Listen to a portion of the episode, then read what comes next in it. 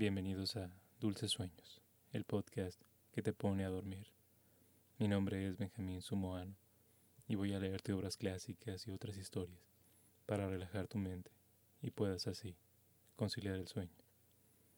El objetivo de este podcast es acompañarte en ese viaje nocturno mientras quedas dormido o dormida, o si lo prefieres, escuchar juntos la narración. No te preocupes, estaré ahí contigo hasta el final del episodio o los episodios que necesites. Espero que este podcast pueda ser un lugar seguro para tu mente, que te aleje de las preocupaciones y te permita descansar, porque todos merecemos tener una buena noche de sueño. Todos merecemos tener un momento de paz. Recuerda que para no perderte ninguno de los episodios, puedes seguir este podcast en Spotify, Apple Podcast, Google Podcast o en tu aplicación preferida. También puedes escucharnos en las principales bocinas inteligentes. Y si conoces a alguien que podría beneficiarse de escuchar este programa o crees que podría gustarle, compártelo con él o ella. No solo nos ayudará a llegar a más personas y hacer crecer esta comunidad, sino que podrás regalarle una buena noche de sueño o el disfrutar de una buena historia. Esta noche te voy a leer el libro de Alicia en el País de las Maravillas, del autor Lewis Carroll, la clásica historia que la mayoría conocemos por la película de Disney, pero que en su versión de novela es bastante interesante y te cuenta muchas más cosas. Es todo un viaje por la imaginación. Y ahora, acomoda tu almohada. Nota lo bien que se siente estar en tu cama, a punto de dormir. Cierra tus ojos y déjame leer. Para ti.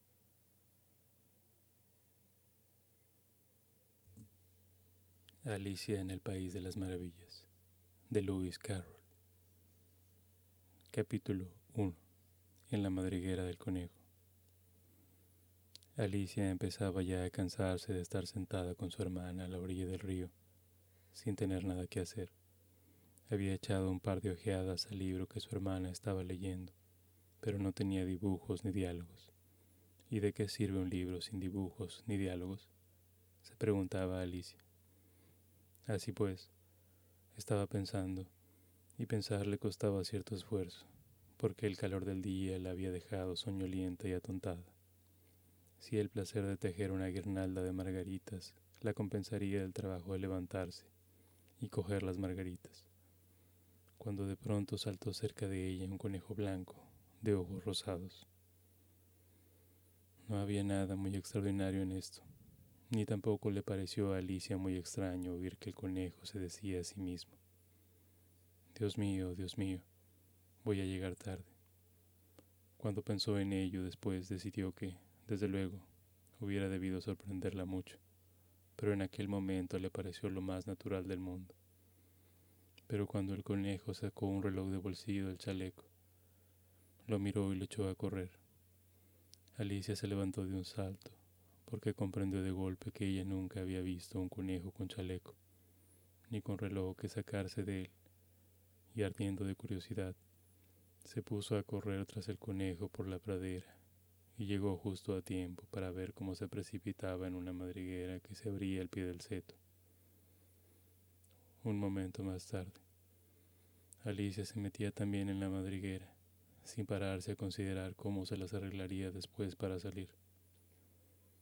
Al principio, la madriguera del conejo se extendía en línea recta como un túnel, y después torció bruscamente hacia abajo, tan bruscamente que Alicia no tuvo siquiera tiempo de pensar en detenerse, y se encontró cayendo por lo que parecía un pozo muy profundo.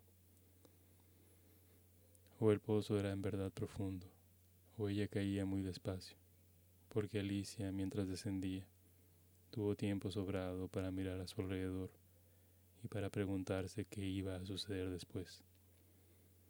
Primero intentó mirar hacia abajo y ver a dónde iría a parar, pero estaba todo demasiado oscuro para distinguir nada. Después miró hacia las paredes del pozo y observó que estaban cubiertas de armarios y estantes para libros. Aquí y allá vio mapas y cuadros, colgándose de clavos. Cogió a su paso un jarro de los estantes. Llevaba una etiqueta que decía mermelada de naranja, pero vio con desencanto que estaba vacío. No le pareció bien tirarlo al fondo, por miedo a matar a alguien que anduviera por abajo, y se las arregló para dejarlo en otro de los estantes, mientras seguía descendiendo. Vaya, pensó Alicia, después de una caída como esta, rodar por las escaleras me parecerá algo sin importancia. Qué valiente me encontrarán todos. Ni siquiera lloraría aunque me cayera del tejado. Y era verdad. Abajo, abajo, abajo. No acabaría nunca de caer. Me gustaría saber cuántas millas he descendido ya, dijo en voz alta. Tengo que estar bastante cerca del centro de la Tierra. Veamos. Creo que está a cuatro mil millas de profundidad. Como ves, Alicia había aprendido algunas cosas de estas en las clases de la escuela y aunque no era un momento muy oportuno para presumir de sus conocimientos, ya que no había nadie allí que pudiera escucharla, le pareció que repetirlo le servía de repaso. Sí, esta debe ser la distancia, pero me pregunto a qué latitud o longitud habré llegado. Alicia no tenía la menor idea de lo que era la latitud, ni tampoco la longitud, pero le pareció bien decir unas palabras tan bonitas e impresionantes. Enseguida volvió a empezar. A lo mejor caigo a través de toda la tierra.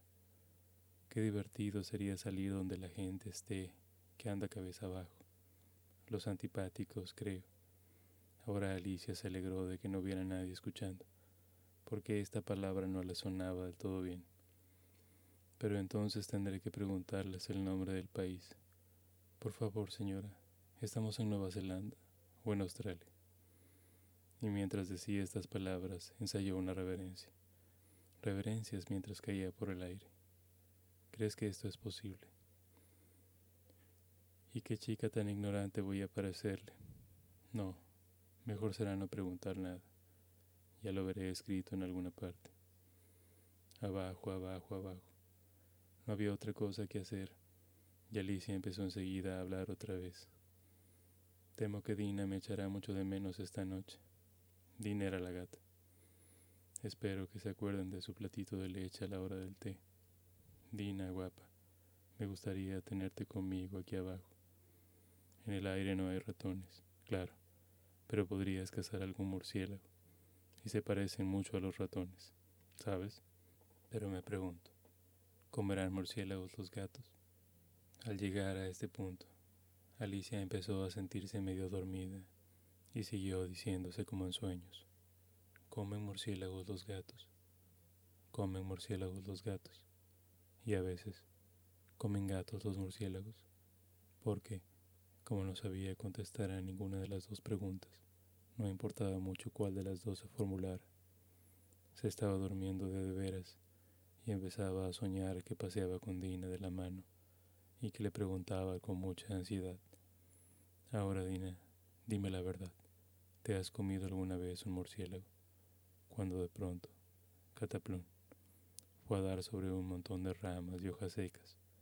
La caída había terminado. Alicia no sufrió el menor daño y se levantó de un salto. Miró hacia arriba, pero todo estaba oscuro. Ante ella se abría otro largo pasadizo y alcanzó a ver en él al conejo blanco, que se alejaba a toda prisa. No había momento que perder, y Alicia, sin vacilar, echó a correr como el viento, y llegó justo a tiempo para oírle decir, mientras doblaba un recodo, Válganme mis orejas y bigotes, qué tarde se me está haciendo. Iba casi pisándole los talones, pero cuando dobló a su vez el recodo, no vio al conejo por ninguna parte. Se encontró en un vestíbulo amplio y bajo, iluminado por una hilera de lámparas que colgaban del techo. Había puertas alrededor de todo el vestíbulo, pero todas estaban cerradas con llave. Y cuando Alicia hubo dado la vuelta, bajando por un lado y subiendo por el otro, probando puerta a puerta, se dirigió tristemente al centro de la habitación y se preguntó cómo se las arreglaría para salir de ahí. De repente se encontró ante una mesita de tres patas, toda de cristal macizo. No había nada sobre ella, salvo una diminuta llave de oro, y lo primero que se le ocurrió a Alicia fue que debía corresponder a una de las puertas del vestíbulo. Pero, ay, o las cerraduras eran demasiado grandes, o la llave era demasiado pequeña. Lo cierto es que no pudo abrir ninguna puerta. Sin embargo, al dar la vuelta por segunda vez, descubrió una cortinilla que no había visto antes, y detrás había una puertecita de unos dos palmos de altura. Probó la llave de oro en la cerradura y vio con alegría que ajustaba bien. Alicia abrió la puerta y se encontró con que daba un estrecho pasadizo, no más ancho que una ratonera. Se arrodilló y al otro lado del pasadizo vio el jardín más maravilloso que podías imaginar. Qué ganas tenía de salir de aquella oscura sala y de pasear entre aquellos macizos de flores multicolores y aquellas frescas fuentes, pero ni siquiera podía pasar la cabeza por la abertura. Y aunque pudiera pasar la cabeza, pensó la pobre Alicia, de poco iba a servirme sin los hombros. Cómo me gustaría poderme encoger como un telescopio. Creo que podría hacerlo, solo con saber por dónde empezar.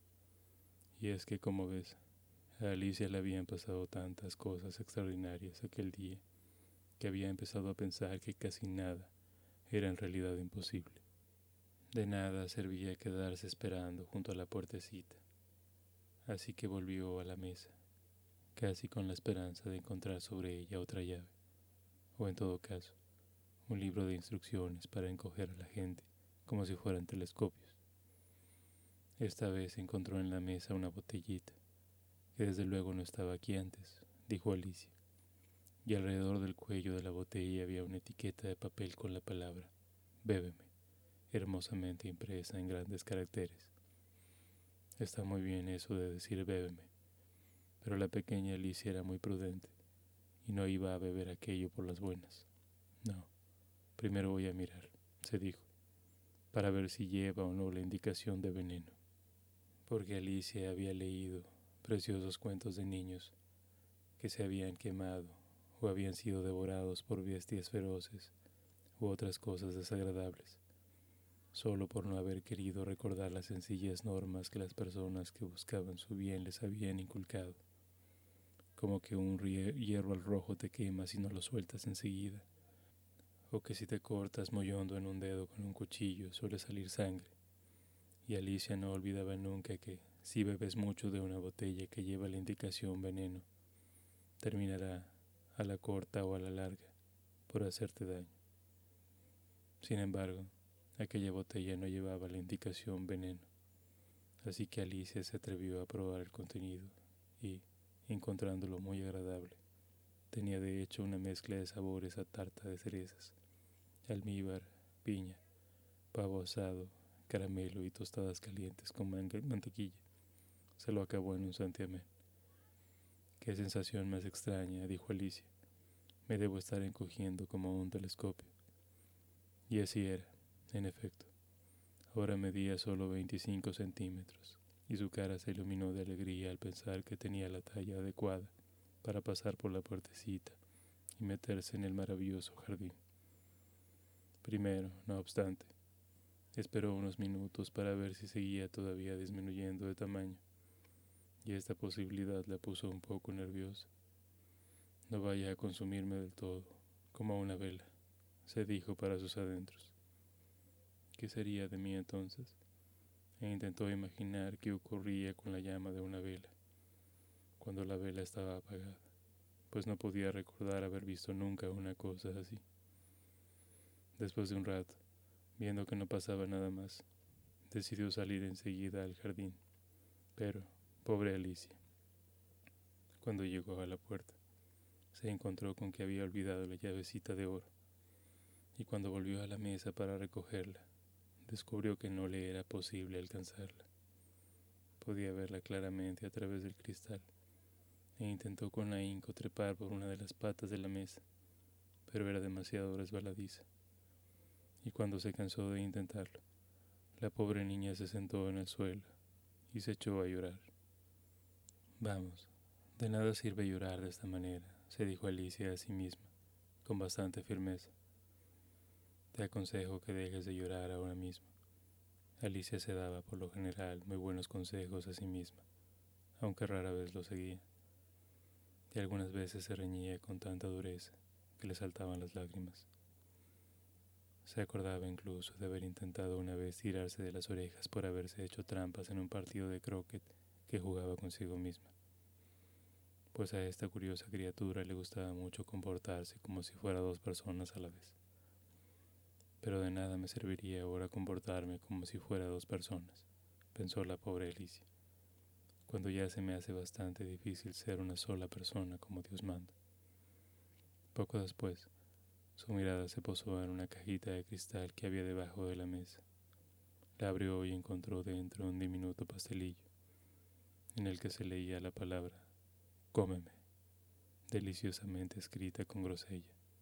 Bueno, me lo comeré, se dijo Alicia, y si me hace crecer, podré coger la llave, y si me hace toda deslizarme por debajo de la puerta. De un modo o de otro entraré en el jardín, y eso es lo que importa. Dio un mordisquito y se preguntó nerviosísima, ¿hacia dónde? ¿Hacia dónde?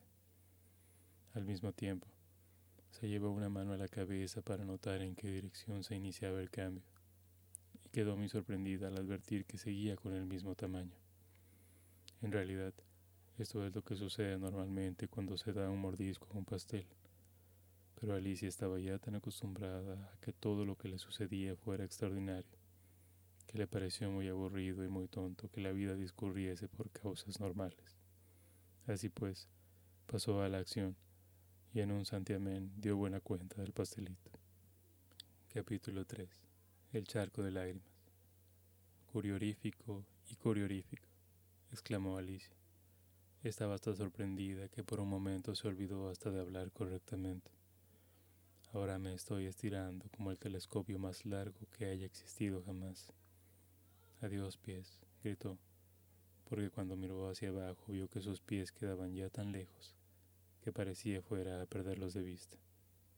Oh, mis pobrecitos pies. Me pregunto quién les pondrá ahora sus zapatos y sus calcetines. Seguro que yo no podré hacerlo. Voy a estar demasiado lejos para ocuparme personalmente de ustedes. Tendrán que arreglárselos como puedan. Pero voy a tener que ser amable con ellos, pensó Alicia o a lo mejor no querrán llevarme en la dirección en la que yo quiera ir.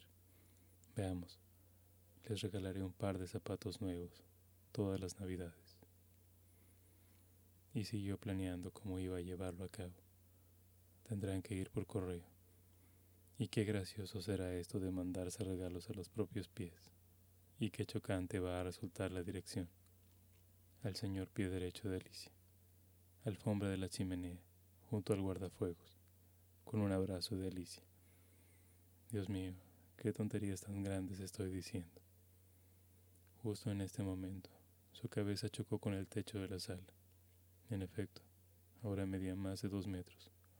Cogió rápidamente la llavecita de oro y corrió hacia la puerta del jardín. Pobre Alicia. Lo máximo que podía hacer era echarse de lado en el suelo y mirar el jardín con un solo ojo. Entrar en él ahora era más difícil que nunca. Se sentó en el suelo y volvió a llorar. Debería darte vergüenza, dijo Alicia. Una niña tan grande como tú, ahora sí que podría decirlo, y ponerse a llorar de este modo. Para inmediatamente. Pero siguió llorando como si tal cosa, vertiendo litros de lágrimas, hasta que se formó un verdadero charco a su alrededor, de unos 10 centímetros de profundidad, y que cubría la mitad del suelo de la sala. Al poco rato, oyó un ruidito de pisadas a lo lejos y se secó rápidamente los ojos para ver quién llegaba. Era el conejo blanco que volvía, espléndidamente vestido, con un par de guantes blancos de cabritilla en una mano y un gran abanico en la otra. Se acercaba trotando a toda prisa, mientras rezongaba para sí. Oh, la duquesa, la duquesa cómo se pondrá si la hago esperar. Alicia se sentía tan desesperada que estaba dispuesta a pedir socorro a cualquiera. Así pues, cuando el conejo estuvo cerca de ella, empezó a decirle tímidamente y en voz baja, Por favor, señor, El conejo se llevó un susto tremendo. Dejó caer los guantes blancos de cabritilla y el abanico, y escapó a todo correr en la oscuridad. Alicia recogió el abanico y los guantes, y como en el vestíbulo hacía mucho calor, estuvo abanicándose todo el tiempo, mientras se decía, Dios mío, qué cosas tan extrañas pasan hoy. Y ayer todo pasaba como de costumbre. Me pregunto si habré cambiado durante la noche. Veamos, ¿era yo la misma al levantarme esta mañana? Me parece que puedo recordar que me sentía un poco distinta. Pero si no soy la misma, la siguiente pregunta es, ¿quién demonios soy? Ah, este es el gran enigma. Y se puso a pensar en todas las niñas que conocía y que tenían su misma edad, para ver si podía haberse transformado en una de ellas. Estoy segura de no ser hada, dijo, porque su pelo cae en grandes rizos y el mío no tiene ni medio rizo. Y estoy segura de que no puedo ser Mabel, porque yo sé muchísimas cosas y ella, oh, ella sabe poquísimas. Además, ella es ella y yo soy yo. Y, Dios mío, qué rompecabezas. Voy a ver si sé todas las cosas que antes sabía. Veamos. 4 por 5, 12. Y 4 por 6, 13. Y 4 por 7, Dios mío, así yo no llegaré nunca a 20. De todos modos, la tabla de multiplicar no significa nada. Probemos con la geografía. Londres es la capital de París, y París es la capital de Roma, y Roma... No, lo he dicho todo mal, estoy segura. Me debo haber convertido en Mabel. Probaré, por ejemplo, el de la industriosa abeja. Cruzó las manos sobre el regazo y notó que la voz le salía ronca y extraña, y las palabras no eran las que deberían ser. Ves como el industrioso cocodrilo aprovecha su lustrosa cola y derrama las aguas del Nilo. Con qué alegría muestra sus dientes, con qué cuidado dispone sus uñas, y se dedica a invitar a los pececillos para que entren en sus sonrientes mandíbulas. Estoy segura que esas no son las palabras. Y a la pobre Alicia se le llenaron otra vez los ojos de lágrimas. Seguro que soy Mabel. Tendré que ir a vivir a aquella casucha horrible. Y casi no tendré juguetes para jugar. Y tantas lecciones que aprender. No, estoy completamente decidida. Si soy Mabel, me quedaré aquí. De nada servirá que asomen sus cabezas por el pozo y me digan, vuelve a salir, cariño. Me limitaré a mirar hacia arriba y a decir, ¿quién soy ahora? Veamos. Díganme esto primero, y después, si me gusta ser esa persona, volveré a subir. Si no me gusta, me quedaré aquí abajo hasta que sea alguien distinto. Pero, Dios mío, exclamó Alicia, hecha un mar de lágrimas, cómo me gustaría que asomaran de ver a sus cabezas por el pozo. Estoy tan cansada de estar sola aquí abajo. Al decir estas palabras, su mirada se fijó en sus manos y vio con sorpresa que mientras hablaba, se había puesto uno de los pequeños guantes blancos de cabritilla del conejo. ¿Cómo he podido hacerlo? se preguntó. Tengo que haberme encogido otra vez. Se levantó y acercó a la mesa para comprobar su medida, y descubrió que, según sus conjeturas, ahora no medía más de 60 centímetros y seguía achicándose rápidamente. Se dio cuenta enseguida de que la causa de todo era el abanico que tenía en la mano y lo soltó a toda prisa, justo a tiempo para no llegar a desaparecer del todo. De buena me he librado, dijo Alicia, bastante asustada por aquel cambio inesperado, pero muy contenta de verse sana y salva. Y ahora al jardín. Y echó a correr hacia la puertecilla, pero ay, la puertecita volvía a estar cerrada y la llave de oro seguía como antes sobre la mesa de cristal. Las cosas están peor que nunca, pensó la pobre Alicia, porque nunca había sido tan pequeña como ahora, nunca. Y declaró que la situación se está poniendo imposible. Mientras decía estas palabras, Le resbaló un pie, y un segundo más tarde, Chap estaba hundida hasta el cuello en agua salada. Lo primero que se le ocurrió fue que se había caído de alguna manera en el mar, y en ese caso podré volver a casa en tren, se dijo. Alicia había ido a la playa una sola vez en su vida y había llegado a la conclusión general de que, fuera uno donde fuera, la costa inglesa estaba siempre llena de casetas de baño, niños jugando con palas en la arena, después una hilera de casas y detrás una estación de ferrocarril. Sin embargo, pronto comprendió que estaba en el charco de lágrimas que había derramado cuando medía casi tres metros de estatura. Ojalá no hubiera llorado tanto, dijo Alicia, mientras nadaba a su alrededor, intentando encontrar la salida.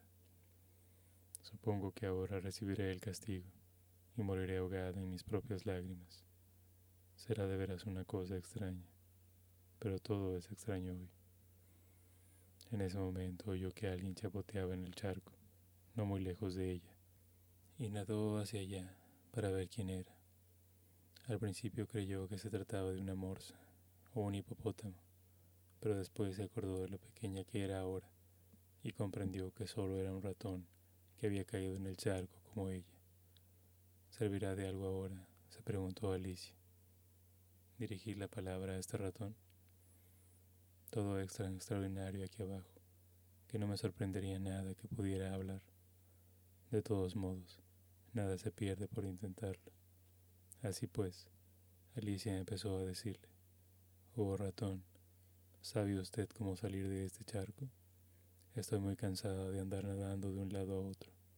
Oh ratón. Alicia pensó que este sería el modo correcto de dirigirse a un ratón. Nunca se había visto antes en una situación parecida, pero recordó haber leído en la gramática latina de su hermano, el ratón, del ratón, al ratón, para el ratón, oh ratón. El ratón la miró atentamente, y a Alicia le pareció que le guiñaba uno de sus ojillos, pero no dijo nada. Quizá no sepa hablar inglés, pensó Alicia. Puede ser un ratón francés llegó hasta aquí con Guillermo el Conquistador, porque a pesar de todos sus conocimientos de historia, Alicia no tenía una idea muy clara de cuánto tiempo atrás habían tenido lugar algunas cosas. Siguió pues. Pues machete era la primera frase de su libro de francés. El ratón dio un salto inesperado fuera del agua y empezó a temblar de pies a cabeza. Oh, le ruego que me perdone gritó Alicia apresuradamente, temiendo haber herido los sentimientos del pobre animal. Olvide que a usted no le gustan los gatos. No me gustan los gatos, exclamó el ratón en voz aguda y apasionada. ¿Te gustarían a ti los gatos, si tú fueses yo? Bueno, puede que no, dijo Alicia en tono conciliador. No se enfade por esto.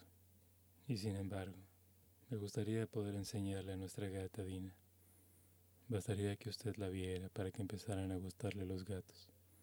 Es tan bonita y tan suave, siguió Alicia, hablando casi para sí misma, mientras nadaba perezosa por el charco, y ronronea tan dulcemente junto al fuego, lamiéndose las patitas y lavándose la cara, y es tan agradable tenerla en brazos, y es tan hábil cazando ratones.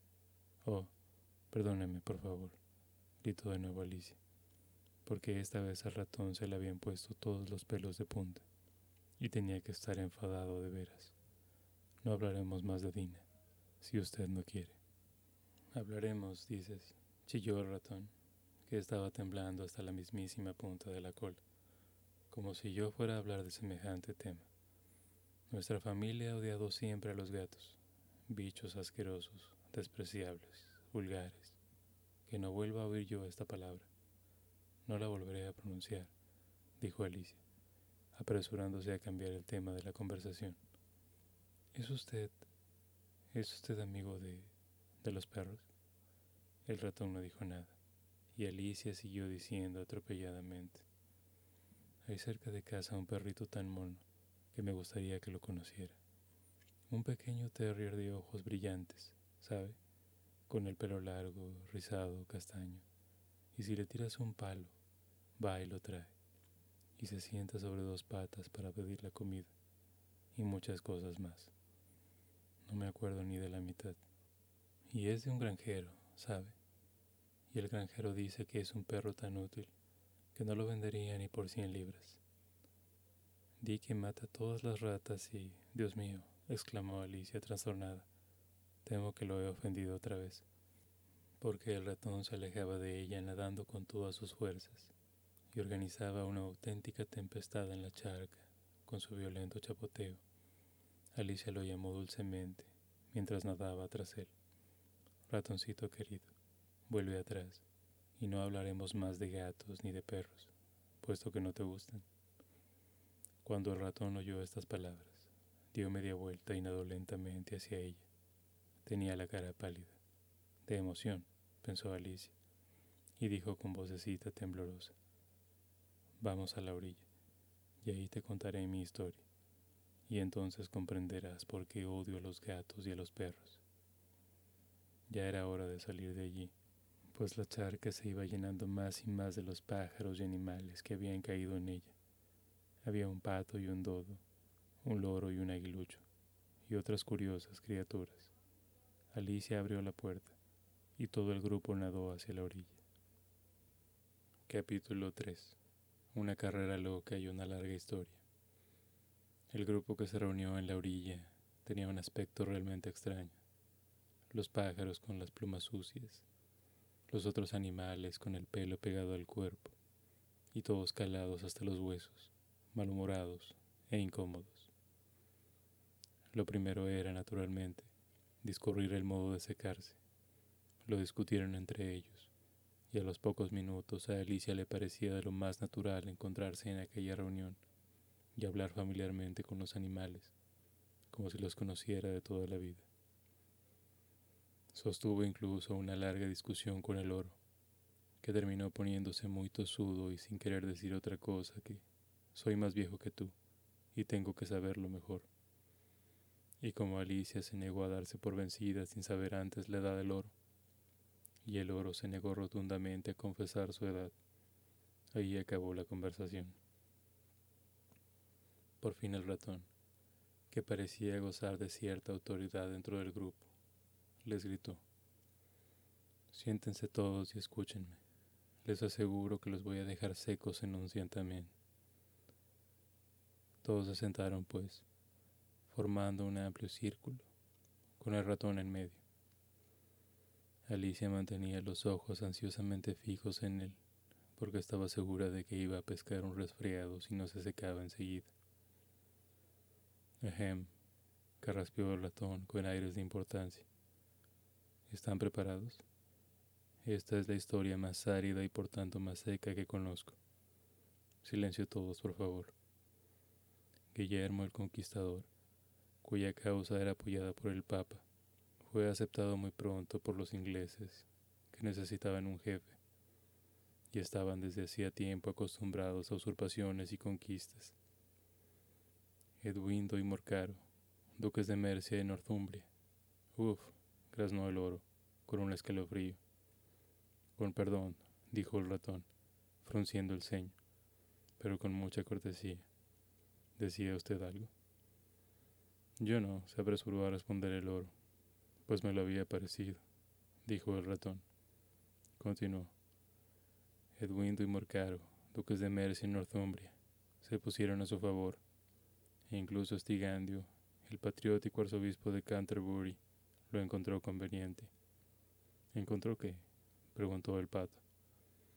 Encontrólo, repuso el ratón un poco enfadado. Desde luego, usted sabe lo que quiere decir. Claro que sé lo que quiere decir, refunfuñó el pato. Cuando yo encuentro algo es casi siempre una rana o un gusano. Lo que quiero saber es qué fue lo que encontró un arzobispo.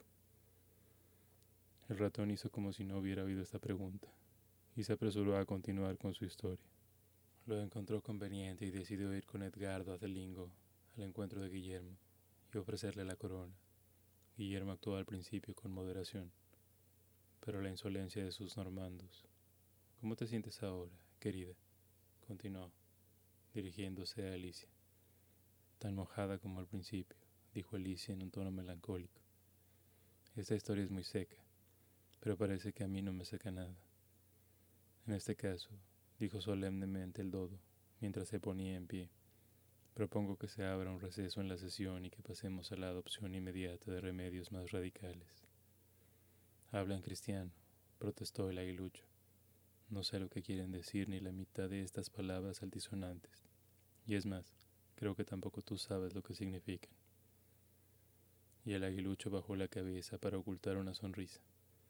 Algunos de los otros pájaros rieron sin disimulo.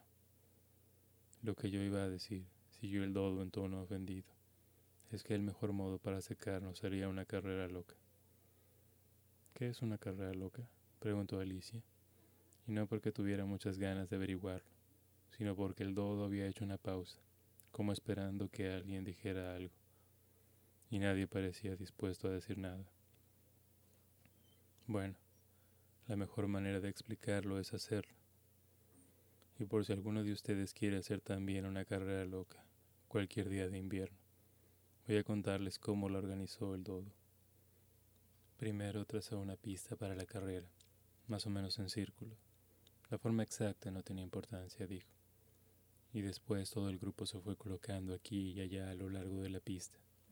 No hubo él a la una, a las dos, a las tres, ya, sino que todos empezaron a correr cuando quisieron.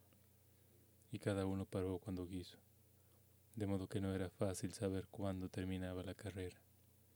Sin embargo, cuando llevaban corriendo más o menos media hora y volvían a estar ya secos, el dodo gritó súbitamente. La carrera ha terminado. Y todos se agruparon jadeantes a su alrededor, preguntando, ¿pero quién ha ganado? El dodo no podía contestar esta pregunta sin entregarse antes a largas cavilaciones, y estuvo largo rato reflexionando con un dedo apoyado en la frente, la postura en que aparecen casi siempre retratados los pensadores, mientras los demás esperaban en silencio. Por fin el todo dijo, todos hemos ganado y todos tenemos que recibir un premio. Pero ¿quién dará los premios? preguntó un coro de voces. Pues ella, naturalmente, dijo el dodo, señalando a Alicia con el dedo. Y todo el grupo se agolpó alrededor de Alicia, gritando como locos. Premios, premios. Alicia no sabía qué hacer y se metió desesperada una mano en el bolsillo y encontró una caja de confites. Por suerte el agua salada no había entrado dentro, y los repartió como premios. Había exactamente un confite para cada uno de ellos. Pero ella debe también tener un premio, dijo el ratón. Claro que sí, aprobó el todo con gravedad, y dirigiéndose a Alicia, preguntó, ¿qué más tienes en el bolsillo? Solo un dedal, dijo Alicia. Venga el dedal, dijo el dodo. Y entonces todos la rodearon una vez más, mientras el dodo le ofrecía solemnemente el dedal con las palabras. Te rogamos que aceptes este elegante dedal. Y después de este cortísimo discurso, todos aplaudieron con entusiasmo. Alicia pensó que todo esto era muy absurdo, pero los demás parecían tomarlo tan en serio que no se atrevió a reír. Y como tampoco se le ocurría nada que decir, se limitó a hacer una reverencia y a tomar el dedal con el aire más solemne que pudo. Había llegado el momento de comerse los confites, lo que provocó bastante ruido y confusión, pues los pájaros grandes se quejaban de que sabían a poco, y los pájaros pequeños atragantaban y había que darles palmaditas en la espalda. Sin embargo, por fin terminaron con los confites y de nuevo se sentaron en un círculo y pidieron al ratón que les contara otra historia. Me prometiste contarme tu vida, ¿te acuerdas? dijo Alicia. ¿Y por qué odias a los G y a los P? añadió en un susurro, sin atreverse a nombrar a los gatos y a los perros por su nombre completo, para no ofender al ratón de nuevo. Arrastro tras de mí una realidad muy larga y muy triste, exclamó el ratón, dirigiéndose a Alicia y dejando escapar un suspiro. Desde luego, arrastras una cola larguísima, dijo Alicia, mientras echaba una mirada admirativa a la cola del ratón. Pero ¿por qué dices que es triste? Y tan convencida estaba Alicia de que el ratón se refería a su cola, que cuando él empezó a hablar, la historia que contó tomó en la imaginación de Alicia una forma así.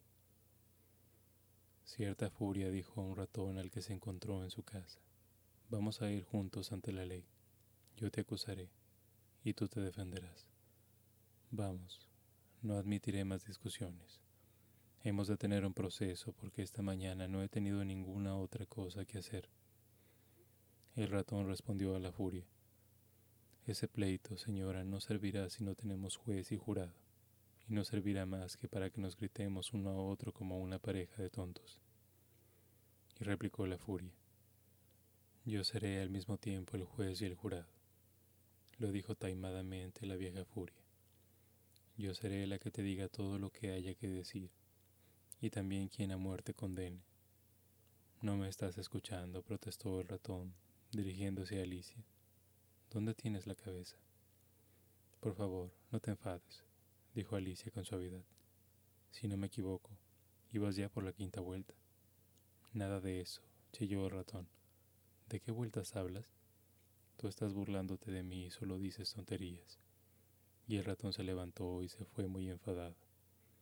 Ha sido sin querer, exclamó la pobre Alicia, pero tú te enfadas con tanta facilidad. El ratón solo respondió con un gruñido, mientras seguía alejándose. Vuelve, por favor, y termina tu historia, gritó Alicia tras él. Y los otros animales se unieron a ella y gritaron a coro. Sí, vuelve, por favor. Pero el ratón movió impaciente la cabeza y apresuró el paso. Qué lástima que no se haya querido quedar, suspiró el oro cuando el ratón se hubo perdido de vista. Y una vieja cangreja aprovechó la ocasión para decirle a su hija, Ah, cariño, que te sirva de lección para no dejarte arrastrar nunca por un mal genio. Calla esa boca, mamá, protestó con aspereza la cangrejita. Eres capaz de acabar con la paciencia de una ostra.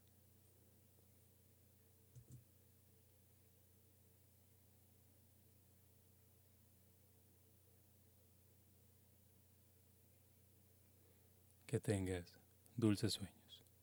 Buenas noches.